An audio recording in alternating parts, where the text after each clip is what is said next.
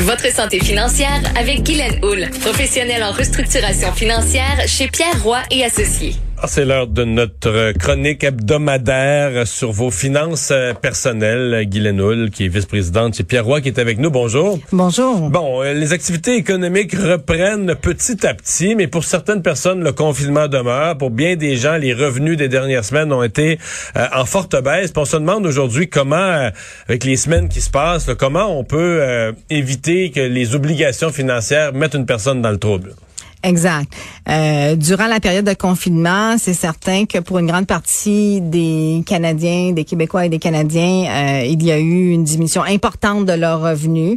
Et euh, mais par contre, cette diminution-là peut être contrainte par une certaine diminution de dépenses parce qu'évidemment, bon, on, ne se déplace moins, on n'a possiblement pas de frais de garderie, on prend plus de repas au travail, on s'achète pas un café tous les matins, on va pas au cinéma, on fait pas de spectacle. Donc il y a une diminution des euh, dépenses usuelles qu'on a sur une base régulière.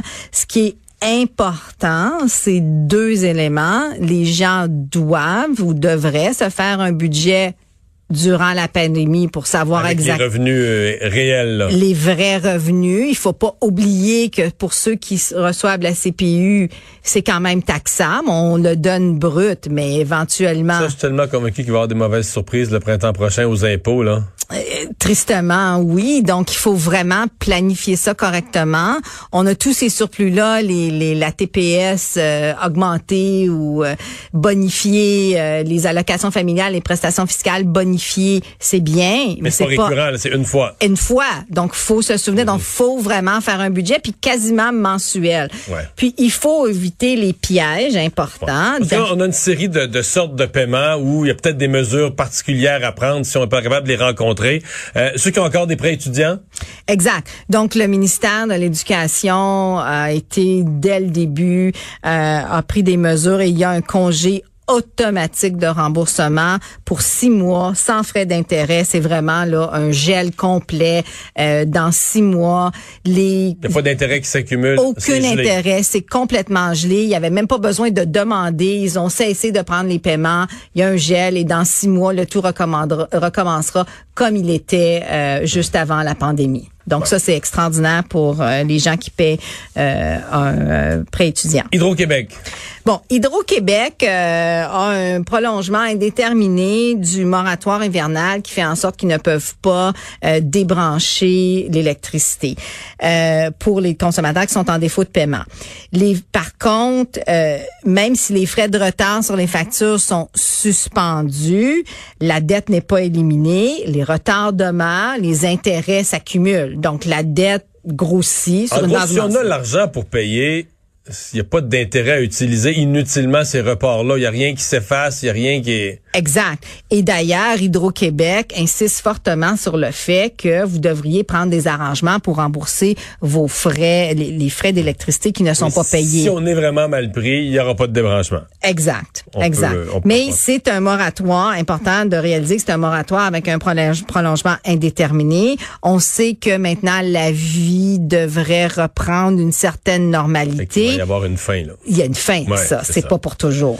Bon, les plus compliqués, les dettes d'impôt. Bon, les dettes d'impôt, euh, on est quand même chanceux. Le gouvernement a décidé que les, les impôts pour l'année 2019, pour les gens qui devaient de l'argent, euh, ces impôts-là ne devront être payés que au plus tard le 31 août 2020. plutôt que le 30 avril. Plutôt que le 30 avril. Aucun intérêt, aucune pénalité. Pour les gens qui font des acomptes provisionnels, bon, qui devaient en faire pour le 15 juin, ce montant-là d'acompte provisionnel est reporté au 1er septembre.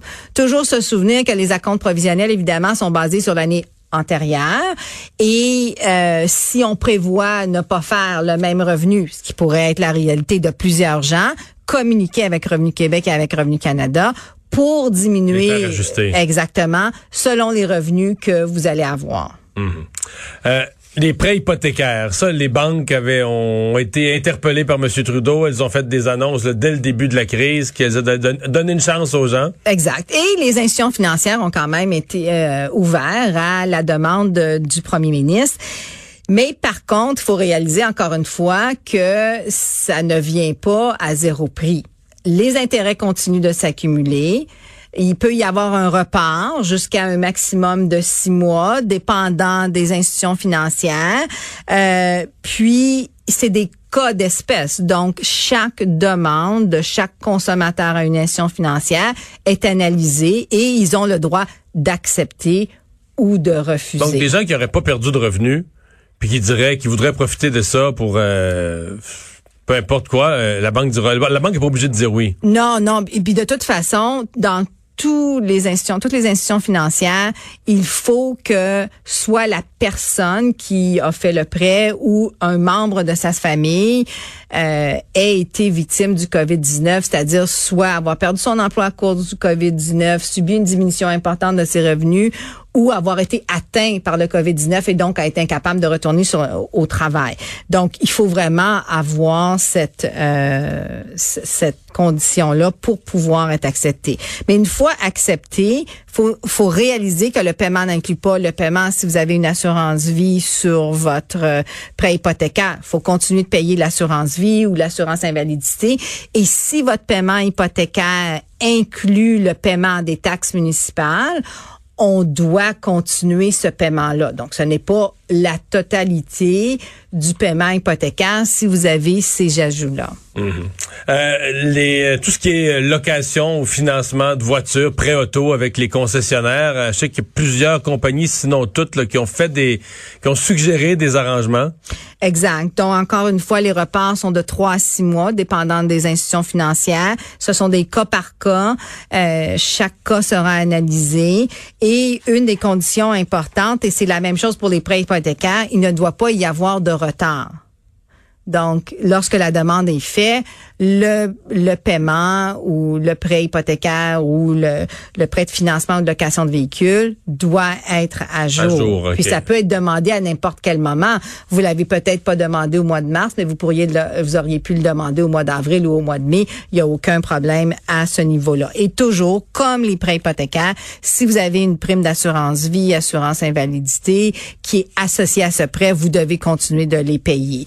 Mais évidemment. C'est pas, c'est pas un congé, c'est pas un cadeau du mois, là. Non, il, s'en retourne au bout de, on, rajoute des mois à l'autre bout. Exactement. Donc, il retourne à la fin du contrat, donc le contrat pourrait être euh, prolongé. Pour certaines institutions financières, ils vont tout simplement répartir le paiement sur les mois qui vont rester après le repart et les intérêts continuent toujours de, de s'accumuler. Mm-hmm. Il est important de noter que pour les prêts hypothécaires et pour les prêts de financement ou de location de véhicules automobiles, bien souvent, les gens vont se réveiller à la fin du repart avec un paiement mensuel qui est plus élevé parce que les intérêts vont s'avoir accumulé et D'ailleurs, toutes les institutions financières le mentionnent, c'est que l'individu qui demande un report va se retrouver dans une situation où elle va payer plus que ce hmm. qu'elle avait originairement euh, signé comme contrat. Pas de cadeau.